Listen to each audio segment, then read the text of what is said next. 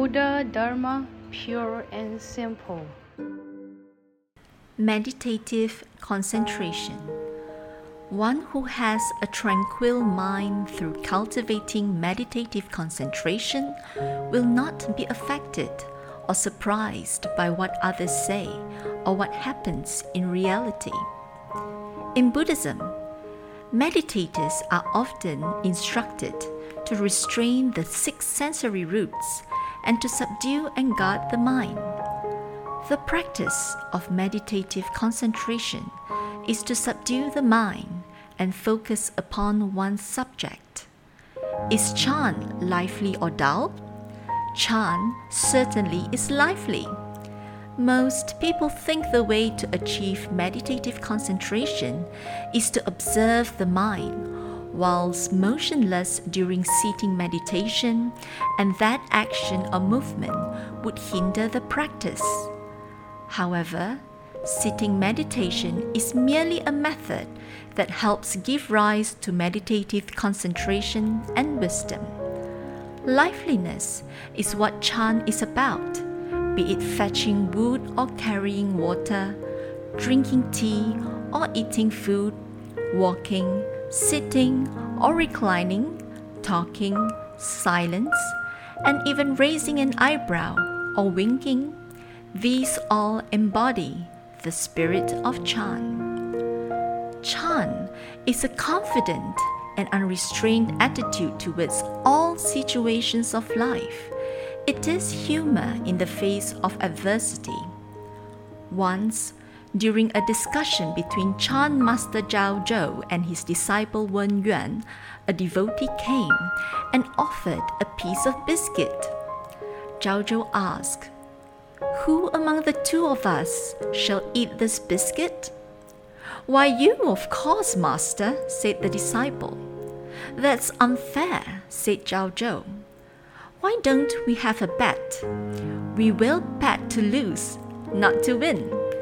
The person who loses gets the biscuit. What's the bet, master? Whoever degrades himself in the lowest way wins. After you, master. Zhao Zhou began. I am a donkey.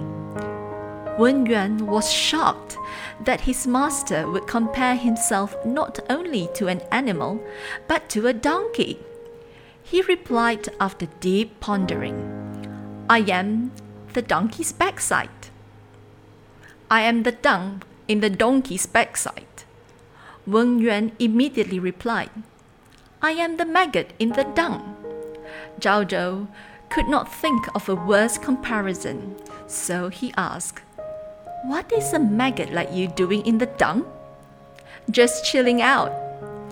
Chilling out in dung is the spirit of Chan. In this day and age, living in a high rise with sofas and air conditioning can still be uncomfortable for some, but Chan masters can chill out in dung. Is this not self mastery and perfect ease? Once, someone asked a Chan master, How do you cultivate? I eat and sleep every day. Hey, so do I. So, I'm cultivating as well? Oh no, you eat and sleep differently. Everything I eat tastes delicious, and I fall asleep as soon as I get in bed. You, on the other hand, pick at your food and fidget in your sleep. How can that be called cultivation? Chan is not exclusive to Buddhism or any individual. Who does Chan belong to? Chan is the treasure that lies within everyone. The goal of practicing Chan is to enliven the spirit of Chan within. If one could apply the spirit of Chan in daily life, one can be flexible and wise in resolving daily affairs. The wondrous spirit of Chan is like a pinch of salt that adds flavor to a dish a picture that brightens a room, or a flower that adds color to life. One's life, actions, and speech will be different once the spirit of Chan is discovered. Chan can only be awakened to, not learned. Chan must be cultivated and experienced in daily life instead of seeking to understand it through knowledge.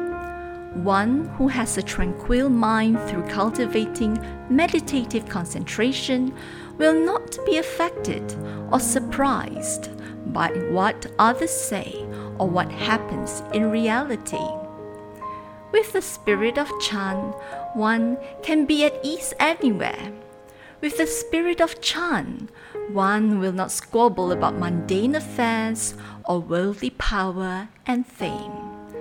How can Chan be practiced in daily life? Focus and concentrate on one thing at a time.